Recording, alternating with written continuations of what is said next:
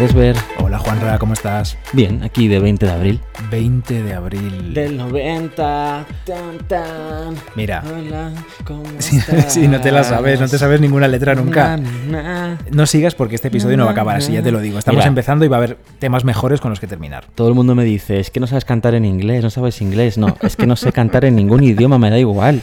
O sea, en castellano tampoco me sé las letras, nunca me sé las letras. Yo sería el típico cantante que tendría que tener la letra delante de... Hombre, ya te digo yo que sí. Pero vamos, aunque haya escrito yo la canción, me da igual. Sí, sí, no me acuerdo ni de cómo se llama mi madre. ¿Cómo estás? Muy bien, ¿y tú? Bien, bien, bien.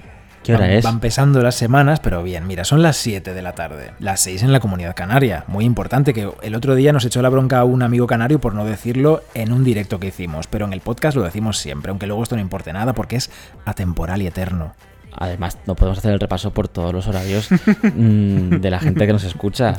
Que tenemos gente en todo el mundo. Muchísimas partes. Que ¿eh? somos multiculturales Oh. e internacionales. Muchas gracias por escucharnos desde, no vamos a decir los países ahora porque es que son muchos. Mira, pero voy a aprovechar ya que dices esto para saludar a una oyente relativamente nueva ¿Quién? y que nos escucha y nos habla, nos escribe ahí habitualmente desde Colombia. No, estoy encontrando yo su nombre, pero ahora mismo lo encuentro. Mira, tú no te mientras, preocupes. es mientras que- la buscas, yo tengo por aquí unos saludos que quería dar a gente que me hace reír mucho, que eso a mí me encanta estos días. Me hacen reír mucho las historias que publica arroba Don Porgón en Instagram compartiendo nuestros episodios. Pone GIFs a los capítulos relacionados con el tema, con las tonterías que decimos a veces, y me hace mucha gracia. Y también lo hace arroba Víctor RN.3.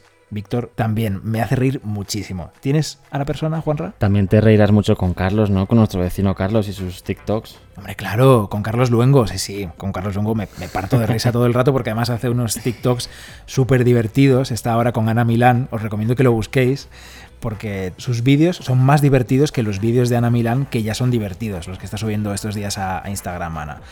Arroba Wandrugo también gracias por enviarnos siempre mensajes interesantes. Y hablando de mensajes interesantes, hemos tenido un correo que a mí esto me fascina, que alguien se ponga a buscarnos, a buscar la web de arte compacto, que la tenemos ahí un poco, no voy a decir abandonada, pero que publicamos lo justo ahí porque estamos más con el podcast, pues ha buscado nuestra web, ha ido al formulario de contacto y nos ha mandado un correo Silvia Gancedo diciéndonos que le han encantado los episodios de Caravaggio y el de Artemisia Gentileschi. Así que gracias Silvia. Gracias, Silvia, sí. Mira, sí, desde Colombia nos ha escrito Vanessa Giraldez. Hombre, has dado con ella, Vanessa. Y he dicho Giraldez y es Giraldo. Es que Giraldez se, con- se llama una, una familiar mía, mira. No familiar directa, por eso no tiene mi apellido, pero bueno. No eres Juan Rasanz Giraldez. tú. No, Vanessa Giraldo, una licenciada en diseño de espectáculos y que trabaja en Colombia. Wow. Y nos ha dicho que nos escuche, que está apasionada y que le encanta. O sea que, bueno, muchísimas gracias. ¿Ves? En Colombia no sé qué hora es, no lo voy a decir. Pues es la hora a la que nos estáis escuchando ahora, que es la hora que importa. También nos ha escrito Laura Martín desde Madrid Su usuario es arroba laaus con dos aes punto ms. y nos dice que, bueno, que está encantada y que muchísimas gracias por distraerles a ella y a su mejor amiga, que les encanta la historia del arte y que están en la cuarentena dándolo todo con nosotros. O sea que, guay, genial. Pues Gracias. si son ella y su mejor amiga es distraerlas. No tengas miedo de ser laísta porque es distraerlas. ¿Y qué he dicho? Distraerles. Bueno, no, es que soy leísta.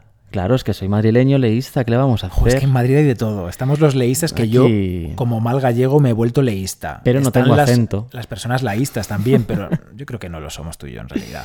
Tenemos el miedo a veces en caer. Y, y caeremos seguro porque decimos tantas cosas que, bueno, con todo este rato, como el episodio del Bosco, que estuvimos ahí dos horas largando, largando, y porque no escuchasteis las tomas falsas. Que algún día se me ocurre hacer un episodio cortito o unos vídeos o algo con tomas falsas. Tomas falsas. ¿Qué te parece la idea? Me da miedo. Yo que voy guardando ahí en la edición los descartes, hay momentos muy divertidos que no se pueden emitir porque nos trabamos, porque decimos mm, barbaridades.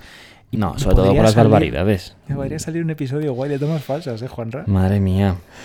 ¿Qué te Sí, parece? sí. Y, y al día siguiente cerramos la cuenta directamente pues, para evitar denuncias de lo que somos capaces de decir y que luego borramos. Que va, si no es para tanto. Bueno, en fin, y tenemos un montón de comentarios sobre el último capítulo del Bosco. Que os ha gustado y nos alegra muchísimo que hayáis superado esas dos horas de pereza. Pero bueno, claro, es que se puede escuchar por partes. Es como, no, claro, es que no, no hay queja que valga. Claro que sí. Si os apetece y si os gusta, pues es, genial. De verdad, muchas gracias. En Twitter también, a Esaú, hablo de, hablo de memoria ahora, pero ha habido un montón de comentarios y, y, el episodio del Bosco, el último, que se llama Qué maravilla de viaje, el número 16, es un episodio denso, es un episodio con mucho contenido y los que habéis llegado hasta el final y encima nos habéis dado las gracias, pues las gracias os las damos nosotros a vosotros y a vosotras, de verdad que sí. Bien, y después de este momento tan mm, de nosotros con vosotros, de nosotros para vosotros, vosotros, de vosotros para nosotros, vosotros, nosotros, vamos a hablar un poquito ya de cultura, ¿no? Oye, que por cierto, no hemos dicho de qué vamos a hablar, ¿no? vamos a hablar de la Magdalena Penitente de Pedro de Mena. Una escultura. Una escultura que encima ni siquiera está en el Prado, pertenece al Prado pero no está en el Prado. Hemos elegido este tema precisamente porque nos da pie a hablar de estas dos cosas. Por un lado, que el Prado no solo tiene pinturas, aunque la mayoría ya lo sabéis, pero siempre está bien dedicar un capítulo a algo que no sea una pintura, que estábamos ya ahí metidos en ello. El Prado no es una pinacoteca, aunque lo digamos en la prensa y lo leamos, y a veces lo digamos incluso los que trabajamos ahí, la pinacoteca. Yo no, yo no lo digo. ¿Estás seguro? Segurísimo, me indigna mucho. Juan Rasanz, que luego sale la hemeroteca. No lo he dicho nunca. Cuando yo empecé a trabajar en la pinacoteca, tenía 20 años, era un joven imberbe. No lo van a sacar los vídeos. No lo he dicho nunca, porque no era imberbe, ni tenía 20 años, y no es verdad esto. Con 20 años, ¿quién empieza a trabajar en el museo? Hoy en día nadie. ¿eh? Pues yo tenía 23 años y te voy a decir que cuando empecé a trabajar en el Prado estaba esta obra, La Magdalena Penitente de Pedro de Mena, en el Prado. ¿Pero de visita turística o estaba allí? estaba terminando una visita temporal, vamos. Temporal, pero que duró bastante. Luego vamos a hablar de ella. Bueno, pues sí, es que a lo que íbamos, efectivamente, el Museo del Prado no es solo una pinacoteca. Es verdad que se usa la palabra pinacoteca a veces como sinónimo de museo, en general. Y es por eso yo creo que la gente lo utiliza tanto. Pero bueno, no lo es. No lo es, porque una pinacoteca es una galería o museo de pinturas y el Prado tiene una colección no solo de pinturas, sino que de esculturas, de artes decorativas, de dibujos, es decir, que tenemos, o vamos, el museo tiene una colección de mucho tipo de piezas y todas muy valiosas y de, en cuanto a cantidad además están ahí, ahí, ahí.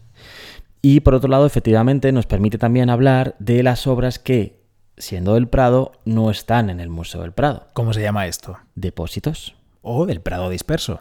Efectivamente, es parte de la colección del museo que está repartida pues, por principalmente España, pero también está fuera de España, en diferentes museos o instituciones, eh, bueno, colgando o ubicándose en otros lugares distintos al Museo del Prado. En muchos lugares, por ejemplo. Vamos a lugares, muchos lugares. embajadas, en consulados, en el Congreso, en el Senado, en despachos, en muchos sitios, en museos provinciales también. A mí me sorprendió mucho, me viene ahora a la cabeza mi primera visita al Museo de Bellas Artes de Valencia, porque había unas obras enormes, pinturas de historia del siglo XIX, que cuando fui a ver la cartela para ver el título, vi que eran del Prado. Eso te pasará por toda España en muchísimos museos. Hay museos que están vamos, que tienen 40 depósitos. En, tu tierra, en, Coruña, hay un museo mm. que tiene 30 o 40 depósitos del Museo del Prado. Bueno. Que están por todas partes, así que cuando vayáis a museos españoles o vayáis a alguna embajada, si tenéis esa suerte de visitar alguna embajada en alguna fiesta, pues fijaos en las obras porque quizá son del Museo del Prado. Ahora mismo vamos a contar un poco qué es esto del Prado disperso y cómo se llegó a tener una colección del Prado tan grande que no está en su edificio. Pero antes, quería yo hacer hincapié un poco en esta colección de escultura del Prado, que es súper importante y que seguro que Leticia Azcue, la conservadora jefe del Departamento de Escultura, me lo agradecería muchísimo. Bueno, es que ya te digo que si levantamos el teléfono, si abrimos los teléfonos o llamamos nosotros, porque esto de los teléfonos es cuando cae el café. Cuidado con el café que no la vamos a tener hoy otra vez en el podcast. Estoy doblándome el cuaderno con el café en la mano y esto es un desastre. Be careful. Estaba diciendo que si levantamos el teléfono y llamamos a Leticia Azcue, ya te digo yo, que nos hace un episodio ella sola. Por supuesto. A mí para hoy, el capítulo de hoy me habría gustado mucho. Llevo días pensando en Sonia Tortajada, que es la restauradora del Museo del Prado que se encarga de las esculturas principalmente, Sí. de mármol y de, y de madera. Pues Leticia Azcue y Sonia Tortajada, que se hagan el episodio ellas y nos vamos nosotros. Seguro que la cuenta del Prado de Instagram tiene un montón de vídeos de ambas. O sea que podéis ahí fichar en la cuenta de Instagram del Prado y escucharlas a ellas. Pero bueno, hoy vamos a hablar tú y yo. Porque tú y yo lo valemos y ya está. Y porque Arte Compacto somos Juan Rasanz y Bernardo Pajares. Habrá invitadas, habrá invitados, habrá invitados, pero Invitades. el podcast, invitades, pero el podcast somos nosotros. Correcto, así es. En el Prado hay un huevo de esculturas. En serio, muchísimas. Más de 700 esculturas. Y además, joder, de todas las épocas. Antigua, Edad Moderna y del siglo XVIII y XIX principalmente. Tus favoritas. Las del XIX son mis favoritas. No, cualquiera que me conozca sabe que esto no es así. Hay una cosa que casi nadie sabe y es que de escultura antigua no solo tenemos de colección clásica, rollo mármoles bonitos de la colección real, Pues no. es que tenemos, por ejemplo, yo digo tenemos porque es una costumbre ya que se me queda dentro, pero quiero decir que la colección del Prado está formada, entre otras muchas cosas, vamos, que incluye una cabeza sumeria del 2120 a.C., si eso, una típica cabeza de estas de Gudea, que llegó al museo a través de una donación de 1944. Estas, estas todas eh, antiguas, muchas de ellas llegaron eh, por esta donación, donación Marius de Zayas. También la cabeza de caballo, famosa cabeza de caballo clásica del 515 a.C. Déjame, déjame poner una de mis notas pintorescas. Esa cabeza de caballo da, Pictorescas. da nombre a una puerta por un motivo que ya no existe. Y es que esa puerta tenía delante la cabeza de caballo durante muchos años en el Prado. La cabeza se movió, ahora está expuesta donde, en la sala 72, donde están el resto de las esculturas de mármol clásico. Pero esa puerta donde ya no está la cabeza de caballo se sigue llamando puerta de cabeza de caballo. Esto tú no lo sabes porque es una puerta a la que accede solamente seguridad. Y no está en los planos, evidentemente, pero la puerta se sigue llamando así, puerta de cabeza de caballo. ¿Cómo te te- quedas, No tenía Juan? ni idea yo de esto. Siempre se aprende algo nuevo. Hay incluso alguna estatua clásica egipcia, quería decir. Luego ya en cuanto a escultura clásica griega y romana, pues yo tenemos aquí alguna foto en casa que nos encantan esas fotitos del grupo de San Ildefonso. De hecho es símbolo, icono, imagen de este podcast. Una de las imágenes es el grupo de San Ildefonso. Sí, no sé si la hemos publicado alguna vez, pero Sí, sí. sí, sí, está publicada por aquí abajo. Si buscáis ti, ti, ti, ti, lo En. Instagram. Y luego están las famosísimas musas, las musas de, del 130 150 después de Cristo que están ahora, de momento, en esa sala de las musas, precisamente, claro, que es la planta baja de la sala de las meninas. Esas musas de la colección de Cristina de Suecia, que están ahora en esa sala de las musas, como tú bien dices, que durante mucho tiempo, mucho tiempo fue el auditorio del museo. Sí, Si buscáis grabaciones antiguas de conferencias que están por ahí, buscad en Google que aparecen todavía, están grabadas esas conferencias en el auditorio antiguo del museo. Solamente audio, ¿eh? pero antes de ser el auditorio, fue la sala de escultura, precisamente, que luego Sí, hablaremos de Te ella. estás remontando ya mucho más. Sí, bueno, sí. ya, pero hablamos de escultura. Me encanta. Bien. De la edad moderna, yo destacaría una cosa que es muy fuerte, que tiene el Prado que es muy fuerte, que es un maniquí articulado. Esto no lo sabía yo. Sí, hombre, de Durero. Yo no sabía esto. ¿Qué dices? Sí, señor. Lo Tenemos un maniquí de Durero. Sí, lo compró el Estado en 1950. Un maniquí articulado, pero es que te vamos, eso, un maniquí articulado. Con todo, con su cara y su tal, pero sí, sí, con los bracitos y tal. ¿Y esto dónde está? ¿Lo tenemos en los almacenes? Claro, sí, sí. Pero esto se expuso en algún momento. Porque yo lo he tenido en la mesa en algún momento. La belleza encerrada puede ser. Yo no lo he visto. Hola. Pues sí, sí, sí.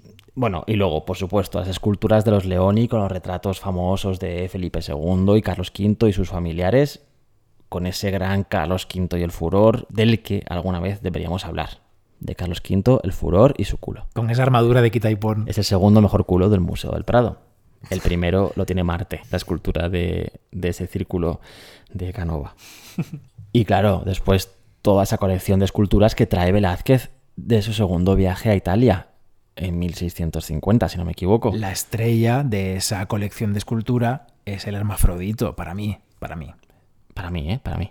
Son copias de bronce de antiguos en mármol. Pues sí, está el hermafrodito, pero también están los famosísimos leones que estaban en el Alcázar, en, en, la Sala de los Espejos, pero que después pasaron a otros muchos sitios, por ejemplo el Prado, también a Palacio Real, en fin, también podríamos hablar de ellos algún día. Sí que es buena idea, sí. Claro, es mía. Cuatro de esos leones han estado tumbaditos en el taller de escultura del Prado. No sé si seguirán allí todavía, de hecho, hasta hace bien poquito, porque han estado en restauración.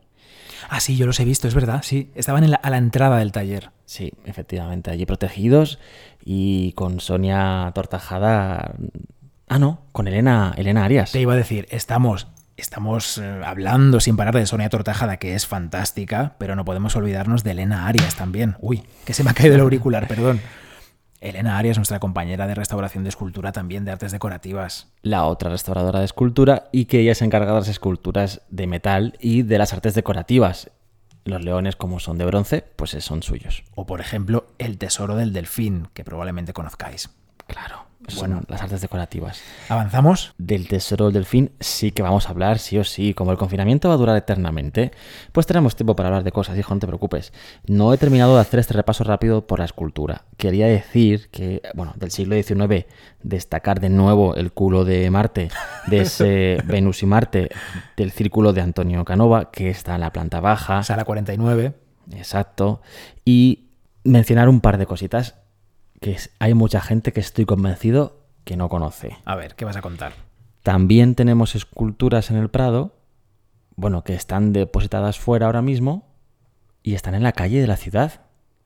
En Madrid, en la ciudad, decorando plazas. Por ejemplo, el ángel caído del retiro. ¿Quién no ha ido allí a ver a la gente patinar? El Ángel Caído es una escultura que es del Museo del Prado y que está depositada en el Ayuntamiento de Madrid para estar ubicada allí en el Parque del Retiro. Y tiene su número de inventario del Museo del Prado. Y otra escultura que también está en la calle, ¿la sabes?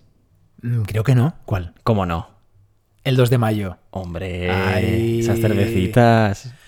Ay, Ay, esa plaza, por favor. El 2 de mayo es una plaza de Madrid, mucha gente que no sabe Madrid no la conocerá, una plaza que está en el barrio de Malasaña mejor barrio para estar. Y, la, y, el 2 de mayo es una plaza pues donde te puedes sentar en el suelo o en, en, en una de sus 25.000 terracitas. Y tomar, sí, pillas sitio, sí. Claro, por eso. Y tomar una cervecita y unas cosas. Y allí en el centro de la plaza del 2 de mayo hay una escultura, una escultura blanquita que representa a Daoiz y Velarde. Y es una escultura de Antonio Solá que todo el mundo conoce como la escultura del 2 de mayo y que también es del Museo del Prado. De hecho, no hace mucho tiempo se rompió una manita porque alguien subió a hacer alguna gamberrada y bueno, pues estaba allí Leticia Azcue preocupada y atenta al tema, sí, sí, sí, a la Se restauración. Fue allí ella con su maletín. No, no fue allí, me refiero a que estaba preocupada ella, que la escuché yo por un pasillo un día, vamos. Pues esto sobre la colección de escultura que tenemos, como veis, muchita cosa. Muchito, muchito. Muchita cosa. Vamos a los depósitos. Vamos a los depósitos. Un repaso rápido por los depósitos. Por cierto, no se puede hablar de depósitos sin mencionar a dos personas, a Mercedes Orihuela y a Luz Pérez, paisana tuya, de Elche. Uh -huh. Y Mercedes, paisana mía de Madrid. Porque tú eres de donde tú quieres. Exacto. Y además Mercedes Orihuela es una persona que lleva trabajando muchísimo tiempo en el Prado, es la Prado dispersa. Si queréis saber algo sobre los depósitos, buscad, teclead en Google Mercedes Orihuela porque os aparecerá información. Sí, hay una conferencia en YouTube muy interesante, muy interesante. El Prado disperso tiene su origen básicamente en otro museo de Madrid que es bastante desconocido porque de hecho ya no existe, el Museo de la Trinidad. Un museo que abrió en 1838, poco después de eh, haber abierto el Museo del Prado, bueno, poco después, pues eh, 20 años después. Y abre ocupando lo que era el convento trinitario de la calle de Atocha, en la plaza de Benavente. ¿Sabes dónde ver, no? Por supuesto, al lado de los cines Ideal, ah. que son mis cines favoritos de Madrid con los, los Renoir. Yo también quiero ir allí. Ay. Al 2 de mayo, al Cines Ideal. Bueno, en ese convento trinitario se eh, ocupó este Museo de la Trinidad. El Museo de la Trinidad estaba formado por pinturas y esculturas procedentes de instituciones religiosas que habían sido desamortizadas. ¿Y esto qué coño es? ¿Qué es esto de desamortización? ¿Qué es? En el siglo XIX en España, ah, esto lo cuento básicamente para aquellos que no están en España y que no tienen por qué saber exactamente qué es esto de la desamortización. Sí, porque aquí lo hemos estudiado todos. Ya, yo lo he estudiado, pero lo he olvidado, ¿eh? O sea, bueno, a ver, siempre lo repito como un lorito y tal, pero no tengo yo muy interiorizado los pormenores que estudiamos para selectividad. Vamos. Yo tampoco. Esto es, que en el siglo XIX en España, pues esto era un tinglao. Y había discusiones constantes, ya lo habéis escuchado, por ejemplo, en capítulos nuestros, como en el de Goya, que hablábamos de esto, ¿no? El antiguo régimen y sus partidarios se enfrentaban a los liberalistas y los defensores de un nuevo tiempo en España. ¿Qué pasa? Bueno, pues que hay un par de momentos o más en los que el gobierno liberal decide tomar las posesiones, los terrenos, conventos y bienes eh, muebles de la iglesia para venderlos, básicamente. Mm, eran bienes que no se podían vender hasta ese momento y querían acabar con esa característica y venderlos. ¿Para qué? Pues para, primero, conseguir un poquito de cash que les hacía falta porque estaban en guerras y historias y por otro lado también para quitarle poder y romper con esa típica característica del antiguo régimen que era que la iglesia tenía sus bienes y sus cosas. No solamente le quitaron bienes a la iglesia, ¿eh? también fue a ayuntamientos y a otras instituciones que no podían venderlas. Bueno, el caso, que se quitaron una serie de bienes de la iglesia en torno a Madrid, Madrid y provincias de alrededor, pues Segovia, Toledo y tal. Y las mejores, las mejores muestras de estos bienes artísticos fueron a parar a este museo, al Museo de la Trinidad, que sí, como decía, se abrió en 1838. No sé si Bernardo quieres aportar algo más. Bueno, yo tengo unos datos por aquí, solamente por poner fechas a lo que tú perfectamente has resumido. La desamortización de Mendizábal se promulgó en febrero del año 36, de 1836, por el ministro de Hacienda y presidente del gobierno progresista de la reina regente María Cristina de Borbón, que era la viuda de Fernando VII y la madre de Isabel II, por poner un poco nombres y, y caras. Y la, expropiación, pues sí, afectó a terrenos del clero, a la iglesia y tal. Y por cierto, la iglesia lo excomulgó a Mendizábal. No esperábamos menos. Y no solamente a Mendizábal, excomulgó a todo aquel que compró un terreno que había sido de la iglesia, que lo sepas. Y de hecho esto trajo problemas para la venta de terrenos porque algunos querían solamente comprarlos a través de intermediarios, en plan, bueno, tres intermediarios hasta llegar a las manos del nuevo propietario. Sí, sí, sí. Qué fuerte. Muy fuerte pues este, este Museo de la Trinidad se llamó oficialmente Museo Nacional, en oposición al Museo Real. El Museo Real era el que hoy conocemos como Museo del Prado, era el Museo Real de Pinturas hasta ese momento. Por eso lo de Pinacoteca quizá no nos queda un poco todavía, porque originalmente era Museo Real de Pinturas. Y este se llamó Museo Nacional, aunque popularmente se le llamaba Museo de la Trinidad y ahí se iban a exponer las obras de más calidad de las que se habían retirado de las iglesias y de los conventos de Madrid y alrededores, como estamos diciendo. Esto lo supervisa la, Academia de Bellas Artes, que denuncia, por cierto, que algunas órdenes religiosas se están escapando de esto y están vendiendo obras de tapadillo antes de que se las requisen. Y escogen como museo un convento que parece que era de los que más espacio tenían para, para, exponer, de los más grandes de Madrid, para poder centralizar y pues mostrar ahí, guardar todas estas obras que tenían. Estaba, como estábamos diciendo, en la calle Atocha, donde están esos cines que tanto nos gustan, que son los cines ideal. Sí. La colección del Museo de la Trinidad, claro, como era procedía de estos conventos e iglesias de alrededor de Madrid y de Madrid mismo, pues tenía una típica eh, producción básicamente madrileña, o sea, era un buen representante de la escuela madrileña artística de todo tipo, pues de pintura y escultura. Frente al Prado, que era una colección más internacional, pues las colecciones de pintura veneciana, de pintura flamenca, la colección que venía de los reyes, ¿no? Entonces era realmente un complemento. En la ciudad podía ser un complemento perfecto a la colección real porque tenía un tipo de arte que hasta cierto punto era complementario al del Prado. ¿Qué pasó? ¿Qué pasó, digo yo, con el Museo de la Trinidad? Porque ya no está ahí el Museo de la Trinidad, aunque nos dé mucha pena y nos encantaría entrar y ver las obras que había allí pertenecientes a las iglesias, pues ya no existe. ¿Qué pasó con él? No existe, duró bien poquito. En 1868, o sea, 30 años después mm. de haberse abierto, las revueltas de ese año famosas que acaban con Isabel II y con esta en el exilio, corriendo, corriendo ahí con el culito apretado, bueno, pues acaban también con el museo. El Museo del Prado, en ese momento, que hasta, que hasta ese momento era el Museo Real de Pinturas, pasa a ser Museo Nacional. Y esto tiene como consecuencia, entre otras cosas, la fusión de ambos museos. Fusión. El de la Trinidad con el del Museo del Prado. O sea, que después de la gloriosa de esta revolución de 1868, Isabel II se va corriendo, se va de España y los dos museos, el Museo Nacional, que era la Trinidad, y el Museo Real, que era el Prado, se fusionan. Pero las piezas del Museo de la Trinidad no todas van a abandonar su edificio y van a ser trasladadas al Museo del Prado. Solo algunas. Se hace una selección de unas 100 nada más, que son básicamente unas obras que vienen a completar lagunas del Prado o bueno, a reforzar las colecciones, por ejemplo. Las obras del Greco. Hombre, El Greco realmente era más importante en el Museo de la Trinidad que en el Museo del Prado, pero bueno, pasa todo esto sí que pasa al Museo del Prado. También obras de Sánchez Coello, de Maíno, de Goya, en fin, ese tipo de obras pues sí, pasaron al edificio del Museo del Prado. Pero como digo, no fueron muchas. ¿Qué pasó con el resto? ¿Y por qué no pasaron todas? Bueno, pues por falta de espacio, básicamente. El Prado no tenía más espacio, no daba más de sí, ni siquiera los almacenes daban más de sí. Entonces, la mayoría de obras se quedaron colgando todavía o expuestas en el Museo de la Trinidad, hasta que en 1880 y años siguientes las colecciones del Museo de la Trinidad empezaron a dispersarse. como las bolas mágicas. Estaban cansadas de estar allí sin público y dijeron, nos vamos. No. Se decidió que para estar allí encerradas sin que nadie las viese y sin poder tampoco pasar definitivamente al Museo del Prado, se decidió que se iban a enviar a museos locales, a museos provinciales, a instituciones, a centros de estudio, a universidades, a embajadas del extranjero también, como tú decías antes, empiezan a dispersarse.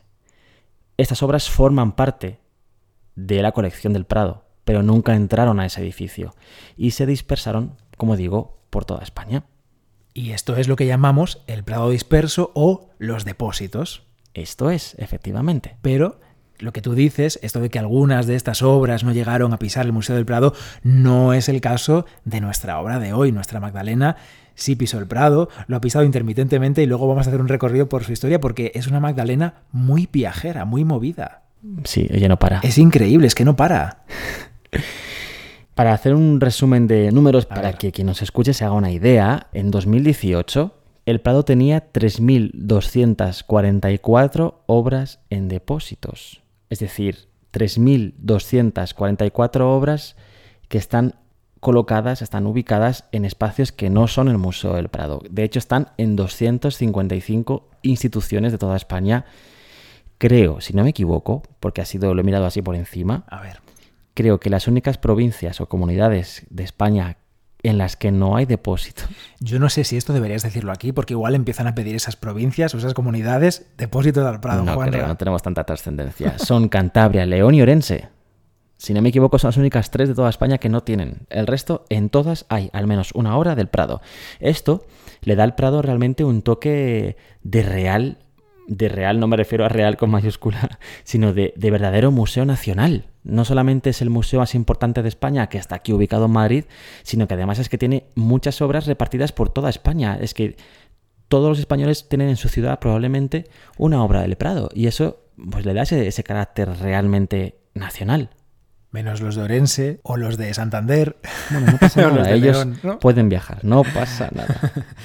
Y no todos están lejos, porque se me ocurre así a bote pronto que en el Museo Naval hay obras en depósito del Prado o en, en el Congreso de los Diputados, que en está el Thyssen, cerquísima. O en el Thyssen hay un depósito. Pues eso. Y algunos son verdaderamente importantes de las obras que tenemos fuera de- del edificio de- del Prado. Por ejemplo, Alonso Cano, una Virgen con el Niño que está en Granada, en el Bellas Artes de Granada. O una Sagrada Familia del Greco, que está en el Museo Balaguer de Vilanova y Geltrú. O una Magdalena Penitente, Se ¿Qué? me ocurre. que está en Valladolid, en el Museo Nacional de Escultura. Y hasta aquí hemos llegado. Ahora vamos a hablar de ella. Ay, la Magdalena penitente. ¿Has visto qué bien traído? Si es que lo ha traído genial. Qué bien hilado, Juanra. Qué Bueno. bien hila Juanra Sanz. Bueno, yo aprovecho para contar aquí una cosita. Y es que la escultura en realidad pesa poco. Es una escultura, la Madalena, que es de madera completamente, pero está realmente hueca en la mayoría. Y hay muchas superficies de su, de su, de su cuerpo, de su, incluso de su ropa, más que no sé si se puede llamar ropa en realidad, bueno, de eso que cubre su anatomía. Que es como espigado, ¿no? Sí, que es muy finito. Son láminas de madera muy finitas en realidad. No pesa mucho, la escultura se mueve fácilmente. Yo también he sido responsable, bueno, a ver, esto dicho así queda como muy rimbombante, pero bueno, que una expo en la que yo he trabajado directamente ha contado con la presencia de esta escultura y tuve que gestionar con la empresa de transporte el traslado de esta escultura desde Valladolid hasta Madrid. La correo, o sea, la persona que viaja para supervisar el movimiento, fue Sonia Tortajada, esta persona de la que hemos hablado, que es restauradora de escultura de madera del Museo del Prado. Ella siempre viaja con la escultura, con la Madalena, cuando ella también viaja. Y, en fin, la trajimos para la exposición del Bicentenario del Museo del Prado, esta expo Museo del Prado 1819-2019, un lugar de memoria. Comisariada por Javier Portus, hay que decirlo. Qué gran hombre. Una expo que la verdad es que fue muy bonita. Ah, no sé, a mí me encantó, no sé, seguro que ha habido gente que nos escucha que ha estado, que estuvo. Lucía, tú no opines sobre si fue bonita o no, si te gustó o no, porque tú y yo tenemos un sentimiento distinto. Pero bueno, fue una expo potente, yo creo, ¿eh? Y que contaba muy bien la historia del Museo del Prado. Una expo que os puso en danza un montón de depósitos del Prado que tuvieron que venir. No tantos, en realidad eh, ha habido otras expos, va a haber expos muy pronto que tienen más que ver con depósitos. Esta del Prado, mm, de un lugar de memoria, nos trajimos, bueno, trajimos tres o cuatro o cinco, tampoco tantísimos. Ah, bueno, pensaba que eran más. Había un espacio en la exposición que hablaba precisamente de los depósitos, que hablaba precisamente de esta historia que acabamos de contar ahora mismo, sobre cómo el Prado tiene obras fuera del Prado. Y sí que trajimos pues la obra de Alonso Cano o la del Greco que he comentado antes, y también se trajo la Madalena de Pedro de Mena de Valladolid aprovechando además que tenía que salir de Valladolid para irse a una exposición que hubo de Pedro de Mena en Málaga en 2019, una super expo que no pude ir a ver y que me dolió mucho en el alma no poder. Sí, porque además teníamos pensado ir. Claro. Se llamaba Pedro de Mena Granatensis Malacae, porque él era granadino, pero vivió mucho tiempo en Málaga y de hecho murió en Málaga. Esta escultura vino a Madrid, estuvo en la exposición del Bicentenario y después desde aquí se fue directamente a Málaga para estar en la expo de allá. La escultura en sí misma es que, bueno, yo tengo que decir, tengo que decirlo, ya que no puedo enseñároslo, que me impactó mucho el momento en el que llegó la caja con la escultura dentro, una caja que como siempre se hace para cada una de las piezas y más cuando es una escultura, claro, una pintura es más sencillo mantenerla dentro de una caja protegida, más estándar pero una escultura, una pieza de bulto redondo que tiene sus partes que sobresalen, sus partes que entran, sus partes delicadas, finas de madera, como decía, necesita una caja específica para ella, una caja muy bien medida, muy bien fabricada para que la pieza no sufra de tensiones ni de fuerzas y que, bueno, por supuesto, no sufra ningún daño durante todo el traslado, el viaje. Y bueno, la caja, cuando la abrieron delante de mí, de verdad, la imagen es que es preciosa. Era una escultura allí tan sensible como es esta, metida en una cajita que la encerraba con varios travesaños que la cortaban, no la cortaban, sino que la protegían en puntos distintos de su cuerpo y sin el crucifijo, claro, porque viaja por separado. A lo mejor eh, en esto no, no, ha caído evidentemente la mayoría de gente, pero el crucifijo que lleva en la mano, ella, en su mano izquierda, al que mira con tanta pasión, es una obra exenta, es una obra aparte. De hecho, ni siquiera es de Pedro de Mena. Es un crucifijo anónimo que será del 17 o será del 18, pero no es el original, o se piensa que no es el original. Y precisamente, claro, es que es exento, se saca y se mete en la mano de la Madalena muy fácilmente. Mira, eso sí lo sé porque cuando estabais montando la exposición que, estabas coordinando de Javier Portus que decíamos, me acerqué con uno de los fotógrafos del Prado, que voy a aprovechar para decir su nombre, Pepe Baztán, el fotógrafo más antiguo del Prado, a hacerle fotos la, a la escultura y le hicimos fotos por separado al crucifijo. Entonces vi que ella tiene su mano colocadita con un hueco para poner el crucifijo y que no va fijado de ninguna manera. Se quita, lo retiró Sonia Tortajada, la restauradora, que parece que ha patrocinado este episodio del podcast, pero no. Le mandamos un beso desde Deja aquí. de nombrarla ya, ya basta. Ella retiró el crucifijo, lo puso sobre, sobre la tarima y le hicimos unas fotos desde arriba para tener fotografiadas las dos partes por separado, porque se aprovecha este tipo de movimientos para registrar imágenes nuevas con más calidad de las, de las obras. De hecho, si entráis en la página web ahora mismo del Museo del Prado y buscáis la Magdalena de Mena y, y veis la foto que, que tiene subida como principal, la página web del Museo del Prado, veréis que es esta foto que dice Bernardo que Pepe hizo a la Ah, sí. Magdalena en la sala de la exposición justo antes de ser expuesta, justo antes de colocarse sobre su peana para la expo. Está de hecho apoyada sobre la base de la caja en la que viajó Es verdad. Que es una base negra preparadita para la foto sin ningún problema y se intuye por la parte izquierda abajo la madera del suelo de la sala de temporales de Jerónimos. Sí, sí, se ve. Claro, esto se hizo cuando se estaba montando la expo, no estaban ni mucho menos todas las obras colgadas, todos los cuadros que había. No, no, claro, sí, de hecho fue de las primeras piezas en llegar a la sala fue esta. La pieza de todos modos pesa muy poco, como digo, es fácil de mover, no sufre demasiado, aunque tenga partes muy finitas. Y el Cristo, el crucifijo, aunque dices tú que se puede sacar y meter fácilmente, en realidad hay truquitos que evitan que pueda salir fácilmente, así que que nadie tienda a, allá la mano porque no va a poder con el Cristo. Hombre, por supuesto que no se acerquen. Eh, la verdad es que siempre ha sido como un- una especie de sueño poder trabajar con esta pieza, poderla traer, porque realmente, pues eso es lo que decía, verla llegar, verla dentro de la caja, ver cómo la sacaban de la caja, cómo se exponía.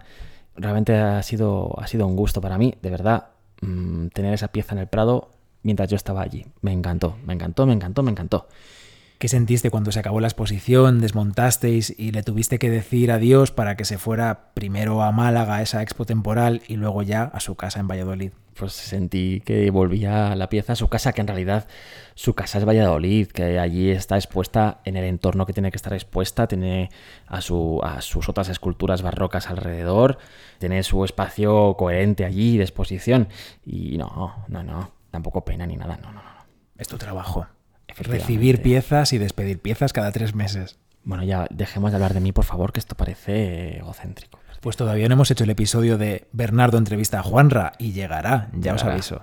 A lo mejor se puede aprovechar ese capítulo para hacer ese, ese vídeo que a veces, de hecho hoy nos han pedido que hagamos un, un directo mientras grabamos un capítulo. A lo mejor lo hacemos mientras hablamos de mí porque es más fácil, no, no- no tenemos que estar pendientes de papeles y cosas. Cuando tú quieras, ya sabes que las redes las llevas tú, tú llevas la imagen de este podcast, así que tú decides, Juan no me, Sanz. no me piques que lo hago ahora mismo. ¿eh? Yo vengo aquí a mesa puesta, como digo siempre, y me dedico a charlar contigo. Solamente traigo cuatro apuntes a veces y ya está. A ver cómo tengo el pelo. Uno de los apuntes que traigo hoy, realmente Juanra está enchufando la cámara y poniéndose en modo selfie. Uno de los apuntes que traigo es que Pedro de Mena hizo esta Magdalena penitente no para su Málaga natal, natal no, perdón, su Granada natal no y su Málaga adoptiva tampoco, para la casa profesa de la Compañía de Jesús en Madrid. Ellos fueron quienes le encargaron esta pieza. Juanra ha puesto el directo y esto me está dando mucho miedo. Yo no sé si quiero que esto salga en directo, Juanra. Pues aquí va a estar. Mm, Bernardo, mm, va a estar en directo, no hay más remedio. Lo que he hecho. Ah, que tienes poca batería ahí. Mira a ver, ¿qué estabas diciendo? Ah, bueno, cuéntanos por qué, por qué se lo encargan en Madrid. ¿Para quién? Pues mira, la Magdalena Penitente la hace para la Compañía de Jesús en Madrid, que es un lugar que estaba, ya no existe, en la esquina de la calle Bordadores, muy cerca de la Plaza Mayor de Madrid. Y la casa profesa de los jesuitas, de la Compañía de Jesús, es un lugar, debería ser un lugar de recogimiento y de pobreza, pero esta en concreto la había creado. Me está dando mucha vergüenza que estés sacando este momento en vídeo, Juanra, que lo sepas. Tú sí, que, que si no la gente que oiga no, no sigue el hilo. Esta, esta casa eh, profesa la había creado, la había mandado construir el duque de Lerma, que era el valido de Felipe III, y lo había mandado hacer para enterrar a su abuelo, el abuelo del duque de Lerma, no de Felipe III, que era Francisco de Borja, un general importante, me estás sacando el auricular, me estás tocando. Eh, era un general importante de la Compañía de Jesús y uno de los hombres fuertes de la corte de Carlos V. Así que no iba a ser un lugar pobre ni un lugar humilde porque el duque de Lerma no era ninguna persona humilde como todos sabemos.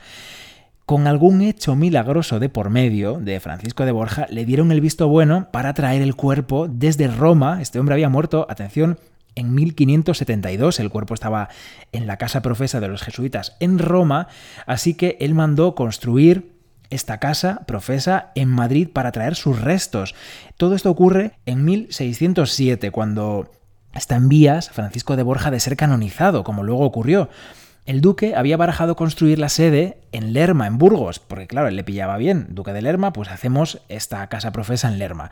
A él le pillaba bien, pero al resto de la gente le pillaba muy a desmano. ¿Qué más encargan? Pues encargan también para esta casa profesa de los jesuitas el Cristo yacente de Gregorio Fernández, otra pieza fantástica, además de la Magdalena que nos viene acompañando todo el episodio. No te he escuchado nada porque estaba atento al directo. Bueno, pues. O sea que no te puedo, no te puedo replicar, lo siento. No sé qué has dicho. No sé qué historia has contado. pues te he contado toda la historia de Algo los de Roma. Claro, yo decía yo que no me reías la gracia de Burgos. o sea que, les pillaba todos a desmano. Entonces, has contado la historia de los jesuitas de Madrid, sí. que son los que le encargan la obra a Pedro de Mena. Pero antes dijimos que él trabajaba en Málaga, que es de Granada. Correcto. Que hacen encargándole desde Madrid esta escultura. Bueno, pues es que como decíamos, él había nacido, fíjate, así nos vamos así prontito, ¿eh? a los inicios de su vida, había nacido en 1628 eh, en, en, Granada y era hijo de Alonso de Mena, que también es un famoso escultor. De hecho, se formó con Alonso, con su padre, en su taller en Granada, en este taller que hereda cuando su padre muere. Taller que fue el más importante de la ciudad hasta que un segundo Alonso, Cano, llega a la ciudad para dirigir el cotarro, básicamente. Pintor, arquitecto, escultor, maneja, maneja la panocha y finalmente... La panocha no, que es la panoja. es que siempre lo dices mal. Parece que en 1658 recibe Pedro de Mena un encargo muy importante que le va a cambiar la vida. Después de haber colaborado ¿eh? con Alonso Cano, Qué no fuerte. te creas tú que son súper enemigos y nada, no es verdad. Qué fuerte me parece que llega otro Alonso a la ciudad, que no es Alonso de Mena, el padre de Pedro. Bueno, a ver, llega, el padre llega. de Pedro, esto parece un trabalengua. He Bueno, dicho llega, pero no llega porque triunfa, nace allí. Vamos. triunfa, vamos, Sí. que florece, que tiene su momento de esplendor, se convierte en el más importante y Pedro pasa de su padre a otro Alonso que es Alonso Cano y que se convierte también en su maestro un poco, ¿no? Trabajan juntos y aprende mucho de él también. Sí, tiene... O tiene... mentor, podemos decir, mentor también. Hmm, sí, maestro ya no, porque eh, Mena ya era, ya era un maestro en sí mismo. Lo que decía, 1658 recibe un encargo que cambiaría su vida, el encargo para realizar la sillería del coro de la Catedral de Málaga. Que yo no he estado allí, no la he visto, pero creo que es espectacular. ¿Tú has estado? No he estado, no he estado, pero me gustaría muchísimo ver esa sillería. Una sillería espectacular de madera sin policromar, en el que Pedro de Mena bueno, sacó lo mejor de sí, triunfó con un proyecto que no era suyo de principio, sino que él heredó, porque el anterior escultor había muerto. Fue tal el éxito que en 1662 decide hacer una visita a Madrid. Esta visita quizá pudo estar provocada, promocionada por el propio Alonso Cano. El caso es que en 1662 Pedro de Mena viaja a la corte, viaja a Madrid, corte en la que acababa de morir hace bien poquito Y a Velázquez. Toledo también. Sí, también a Toledo. De hecho, por su paso de, por Toledo va a salir con el, con el cargo de maestro escultor de la Catedral de Toledo. Claro, catedral importantísima, la más importante de España. Y de este viaje a la corte también saca otra cosa, que es el encargo de esta nuestra pieza de hoy, de la Magdalena, que como decías tú, lo encargan para esta casa profesa. Es una, es una pieza que no hemos dicho las medidas que tiene, pero es como de tamaño natural la Magdalena, ¿verdad? Sí, sí, sí, es de tamaño natural, pero bueno, ahora iremos a eso. Ah, vamos a adelantes. contarlo, vale, vale. Se fue efectivamente con este encargo. El viaje a Madrid duró muy poco y se fue a Málaga donde realizaría la escultura. No la hizo en Madrid. La, esculpió en Málaga y la envió de vuelta a Madrid para estar aquí ocupando su lugar. Pues ya tenemos la Magdalena penitente en la casa de los jesuitas de Madrid, como hemos dicho, con ese Cristo yacente fantástico de Gregorio Fernández, que nos encanta también, que antes te lo conté, pero no me hacías caso porque estabas con el directo.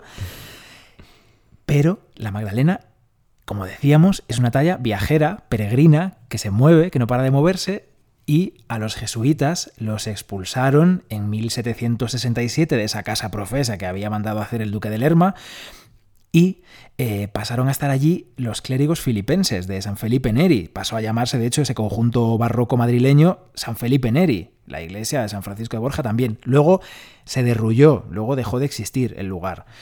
De hecho, hoy ya no existe. Está muy cerca, estaba muy cerca de la Plaza Mayor de Madrid.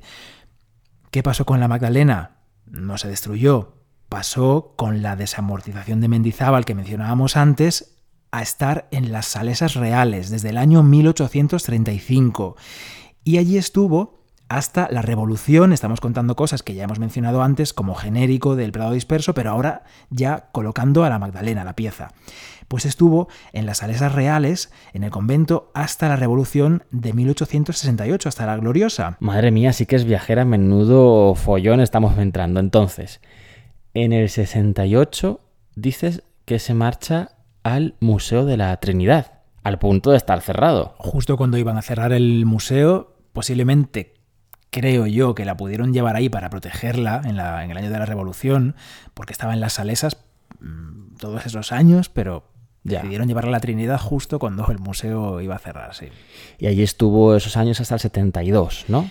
Exacto, hasta 1872. Por un real decreto se decidió que la Magdalena y el resto de obras que decidieron que iban al Prado pasaban a lo que era ya el Museo Real de Pintura y Escultura, pero por algún motivo que desconocemos, si fue al Prado fue solo brevemente porque la Magdalena volvió a las Salesas Reales, estuvo allí depositada hasta 1921. En ese año, sí, por fin se llevaron la talla al Museo del Prado y allí se quedó ya pues hasta 1933. Por cierto, el Prado se llama el Prado desde 1920, lo digo porque va en fechas, nos viene ahí al caso. ¿Y en el 33 entonces a dónde se marchó? En el año 1933 por fin pasó a lo que era el Museo Provincial de Bellas Artes de Valladolid, que pasó a ser Museo Nacional de Escultura. ¿Y está allí desde el 33 entonces? ¿No ha vuelto la escultura al Prado? pues estuvo ahí entre el 33 y 1988, que viajó al Prado para una restauración, pero se quedó hasta 2008. Sí, yo creo que se levantó el depósito de manera oficial. Se, levantó, sí, bueno, hasta 2008. ¿Qué me dices? Por eso te decía que cuando yo entré a trabajar como vigilante de salas en el Prado, estaba la Magdalena expuesta porque yo entré en 2007. Estaba la sala de Murillo, ¿no? En una peana muy pequeñita, justo apuradita al espacio de la base de la escultura. Estaba en una esquinita, en la sala 16, si recuerdo bien. Ah, yo la recuerdo en el centro. Mm, pues yo la vi en una esquinita. ¿En alguna foto la has visto? Sí. Cuando yo llegué estaba en una esquina de la sala, en la sala 16 o 16, no recuerdo bien, pero bueno, cerca de las salas de los bufones de Velázquez y como tú dices de Murillo. Y hay una anécdota muy divertida de un jefe de vigilantes, no voy a decir su nombre, no hace falta, que me contó un día que estaba haciendo una ronda nocturna con las luces de noche del museo, que no son las mismas que hay durante el día, no son los focos ¿no? para iluminar, y que se asustó porque estaba pasando por la sala y vio a la Magdalena como está un poco inclinada hacia adelante, con, un, con una pierna adelantada y tal, y se pensó que era una persona que se había colado en el museo y que le iba a dar una leche, porque además como lleva el crucifijo en la mano, se asustó. Madre mía. Igual debería saberse lo que hay en las salas, ¿eh? Pero bueno, no digo más. bueno, iría despistado el hombre, iría despistado. Vale, en el 2008 vuelve a Valladolid como depósito de nuevo y ahí está, hasta ahora hasta que te la trajiste tú para esta expo que has contado hace un ratito. Bueno, pero esto fue una, cosa, temporal, esto no tiene nada que ver. Mm. Está en Valladolid, es su museo actualmente y allí, es su casa donde está feliz, contextualizada, con otras tallas. Claro, está feliz, feliz, feliz, feliz de que los tengo. Está muy bien ahí. Muy bien. Muy bien cuidadita. Has contado muy bien todo el viaje. Es bastante confuso. Espero que la gente haya podido dar al, pause, tirar para atrás, recapitular, apuntar. que si Museo Real, Museo Nacional, que si Prado, que si Escultura, que si Trinidad. Viajera. Es un poco follón, ¿eh? Pero, oye, probablemente tanto movimiento haya protegido la escultura, porque estando en alguna iglesia y siendo de madera, la guerra civil, los diferentes conflictos madrileños que han sido bastantes, pues evidentemente habría acabado hecha fuego fácilmente. Así que seguro que tanto movimiento de tanta institución la ha protegido finalmente. Pues yo creo que sí. Te invito, estaba diciendo, a que hagas alguna historia, algún grafiquito contando el trayecto de la escultura. Pues yo te invito a que no lo voy a hacer, no lo voy a hacer, no lo voy a hacer, no es tan interesante. Ya lo has contado tú, genial, ya está, hecho. Es que las historias dan mucho trabajo, hombre, y contando el trayecto de esta señora, se ha movido, punto. Una andaluza en Valladolid.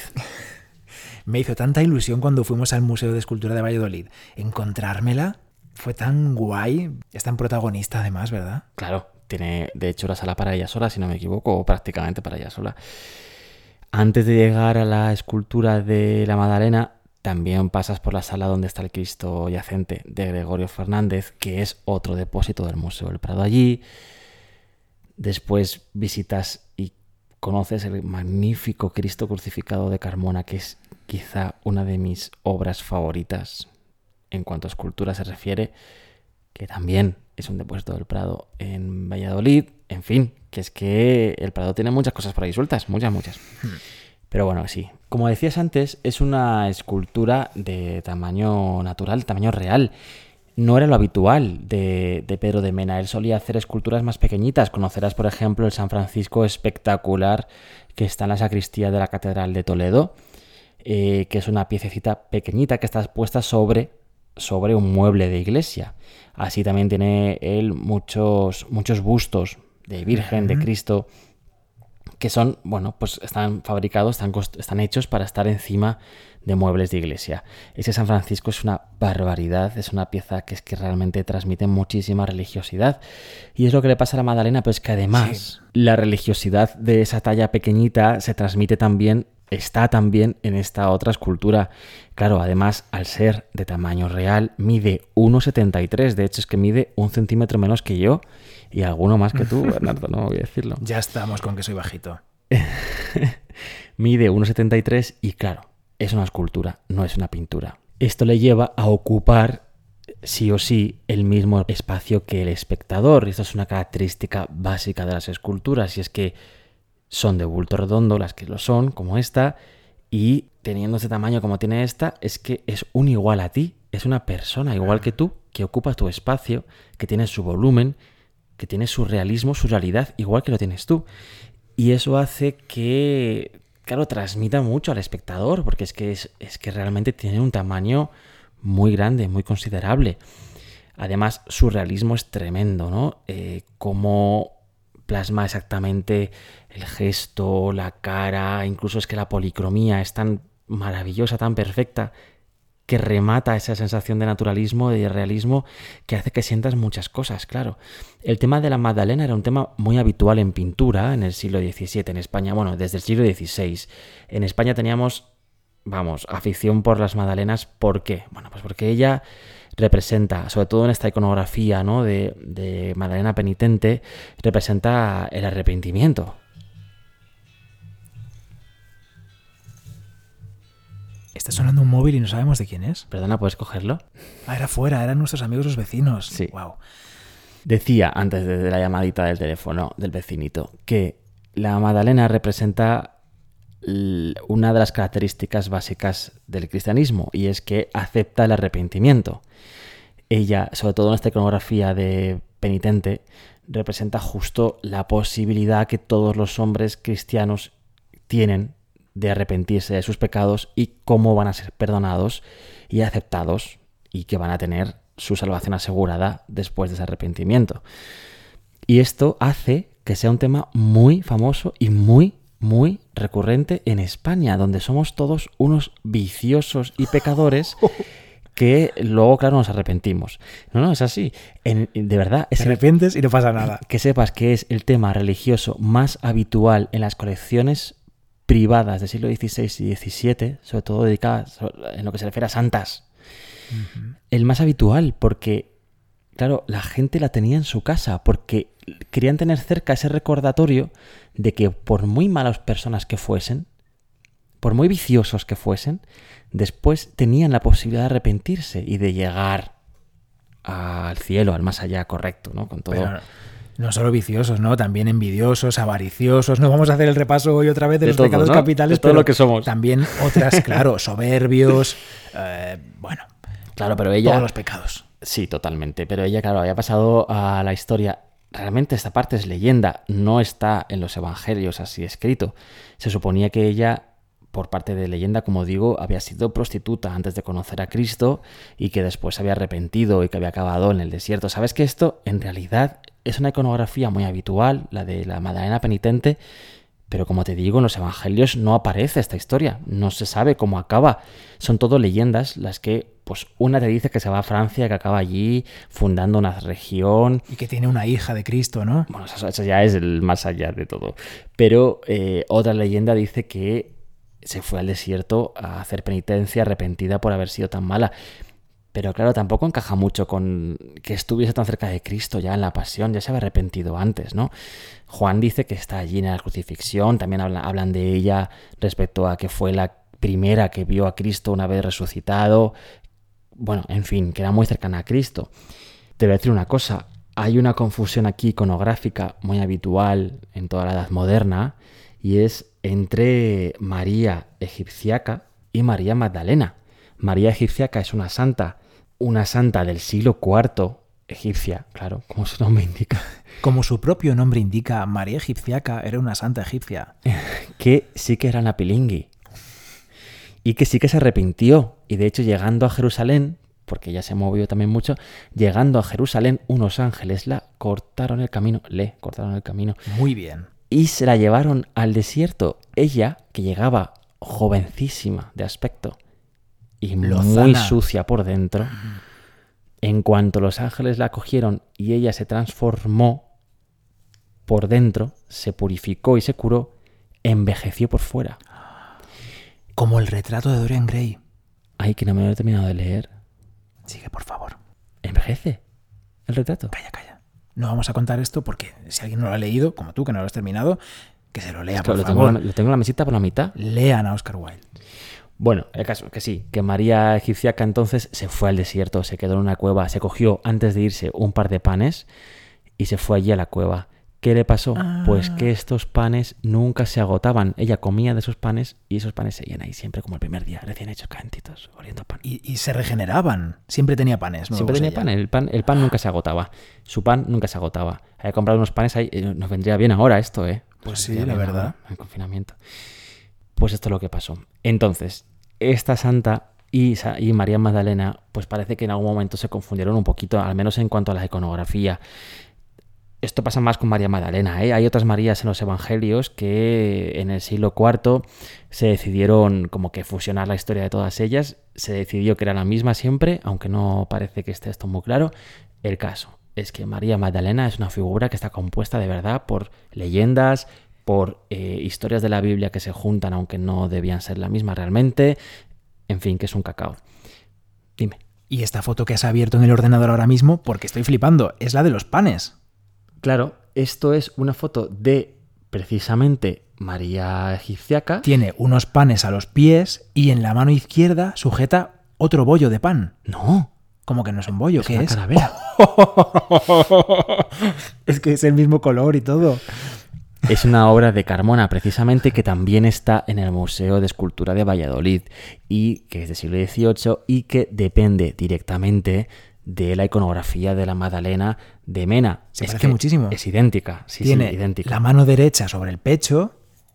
Igual que la tiene la de eh, Mena. La cara de, de dolor, de sufrimiento, de arrepentimiento. Y en la mano izquierda tiene eso que yo pensaba que era un pan, pero me dices tú que es una calavera.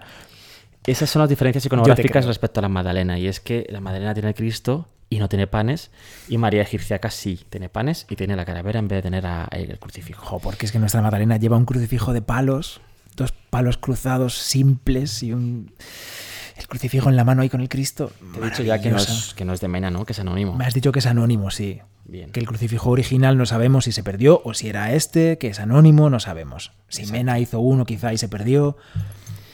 Exacto. Bueno, pues a lo que vamos, centrémonos en María Magdalena. Le encargan esta, esta iconografía porque era muy habitual, sobre todo en Madrid, en Castilla en ese momento. Era más habitual en pintura, por ejemplo, recordaréis la María Magdalena Penitente de Rivera, que también está en el oh, Prado. Oh, oh, Pero bueno, hay muchas más. Palabras mayores. Algunas de ellas se representaban un poco desnuditas, porque claro, los artistas tomaban este tema como una posibilidad de representar a una mujer semidesnuda, pues igual casi que hacían con Venus.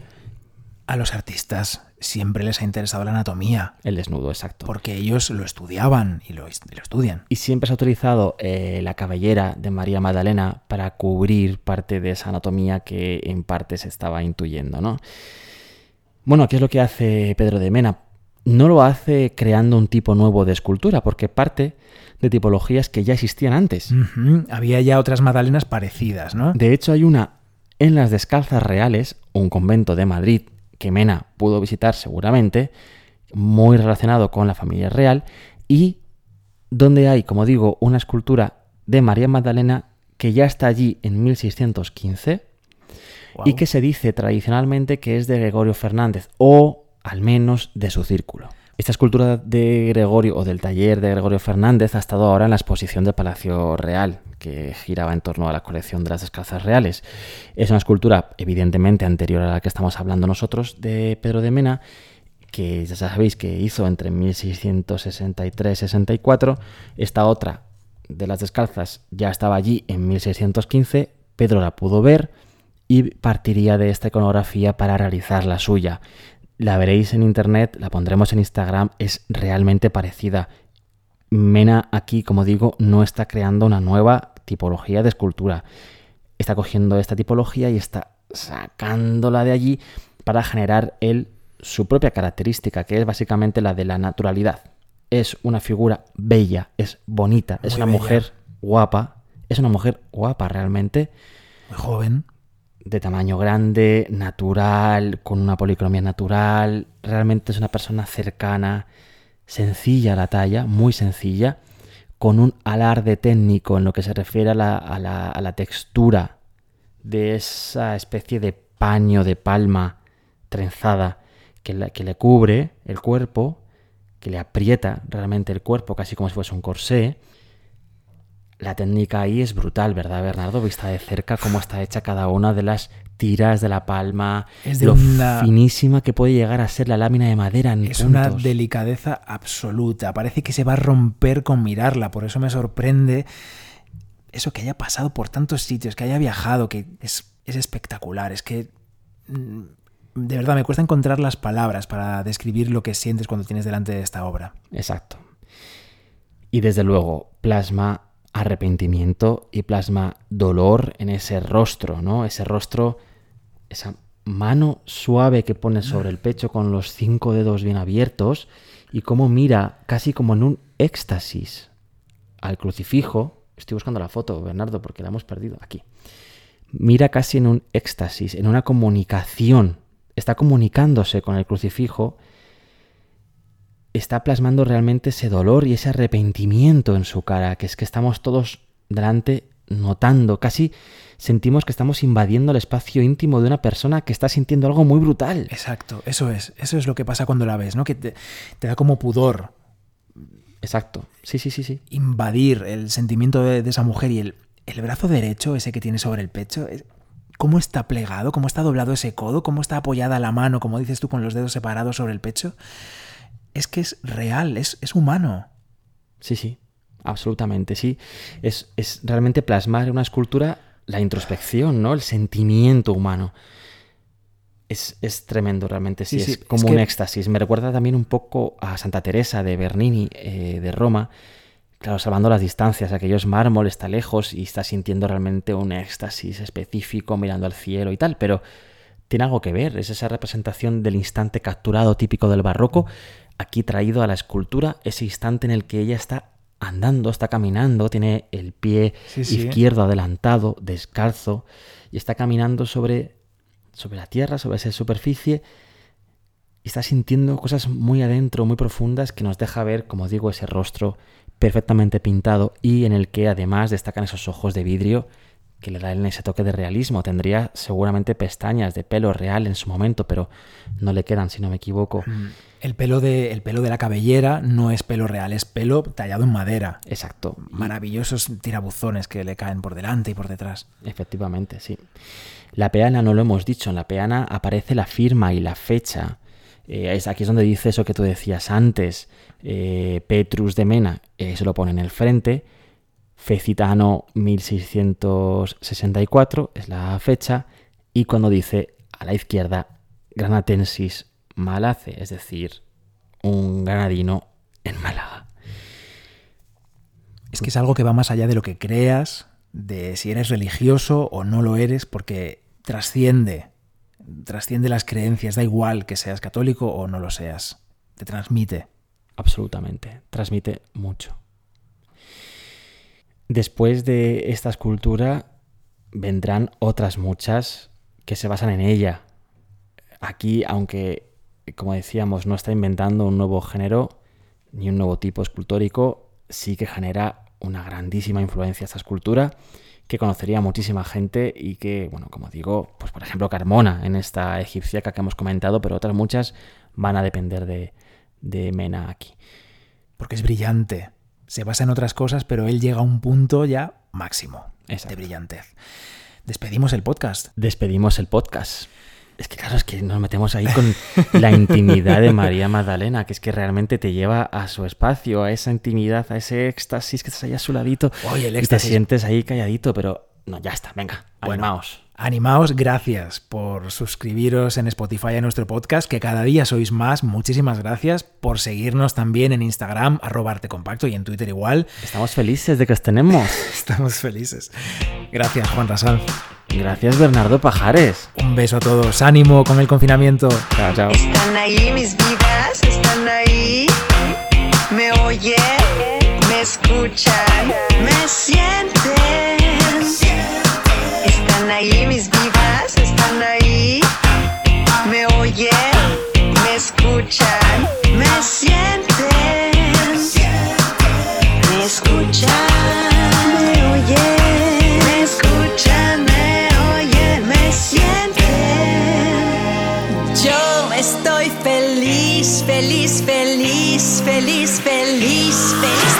Feliz